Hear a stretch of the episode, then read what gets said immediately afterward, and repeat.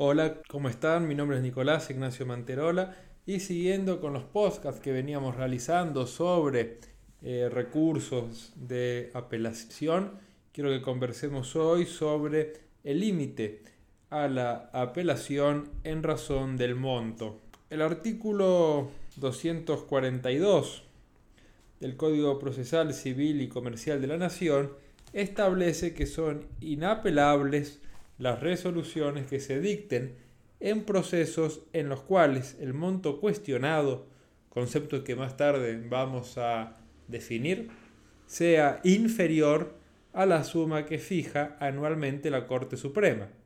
Hoy esa suma es de 700 mil pesos conforme la acordada 14 del año 2022 y rige para las demandas y las reconvenciones que se presenten a partir del 1 de junio del año 2022.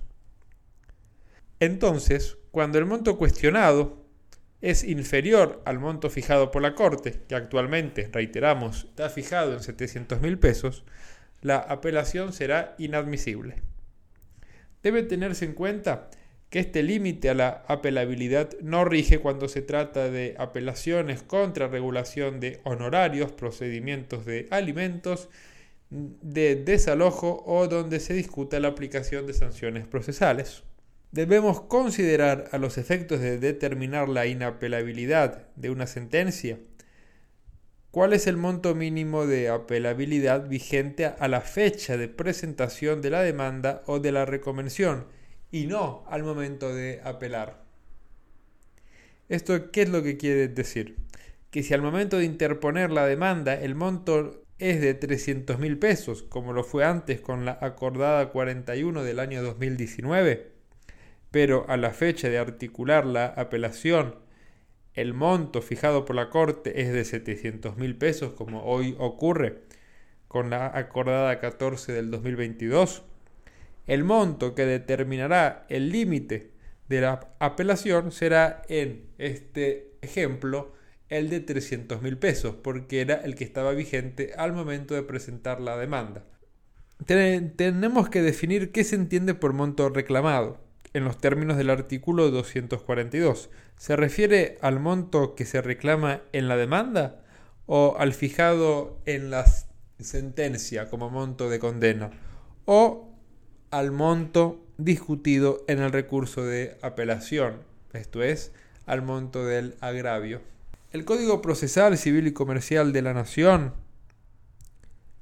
a partir de la reforma de la Ley 26.536, no es muy claro. En la actualidad, el artículo 242 solamente habla de monto cuestionado, lo que permitió interpretar que para determinar la inapelabilidad en razón del monto debe tenerse en cuenta el gravamen económico objeto de la apelación.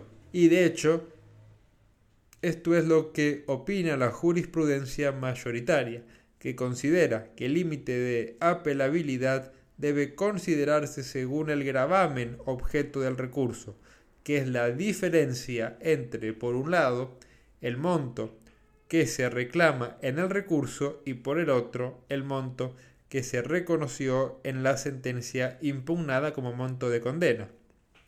En otras palabras, el, el, monto cuestionado al que se refiere el artículo 242 es la diferencia entre lo que se pidió en la demanda y lo que se concedió en primera instancia.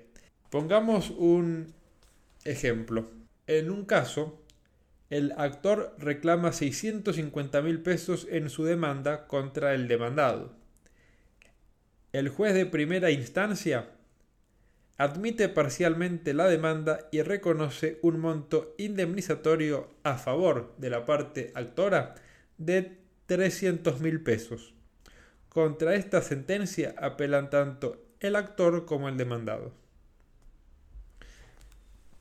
Respecto de la parte actora, teniendo en consideración que el límite es de 300 mil pesos conforme regía con la acordada 41 del 2019, para la parte actora el monto reclamado en la apelación es de 350 mil pesos, que es el agravio por el cual no prosperó la demanda, que, que surge de restar a 650 mil pesos, monto que pidió en la demanda, la suma de 300 mil pesos que le fue reconocida en la sentencia.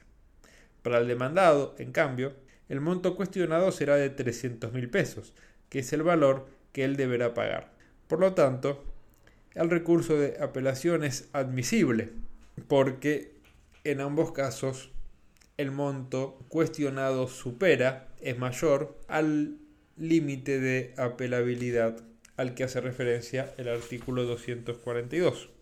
Interesa que señalemos qué sucede cuando ambas partes apelan, pero solo uno de los dos recursos es admisible en razón del monto.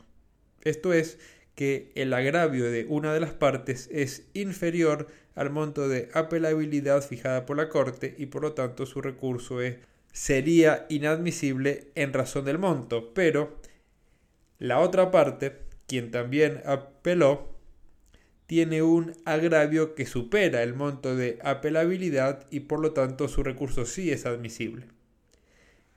En estos casos tenemos que entender que la apertura de la segunda instancia por el recurso admisible de una sola de las partes beneficia al, otro litigante que había interpuesto una apelación prima facie inadmisible por el monto. Y esto es así porque basta la apertura de la segunda instancia por un solo recurso admisible para que puedan tratarse las demás apelaciones, aunque no superen el monto de apelabilidad. Para terminar, entonces, acabamos de ver que el recurso de apelación puede ser limitado en razón del monto, pero también existen otras razones que permiten limitar el recurso de apelación. Por ejemplo, por el contenido de la resolución, como es el caso del artículo 379 del Código Procesal en materia probatoria. Pero esto es otro tema que trataremos en otra oportunidad. Muchas gracias.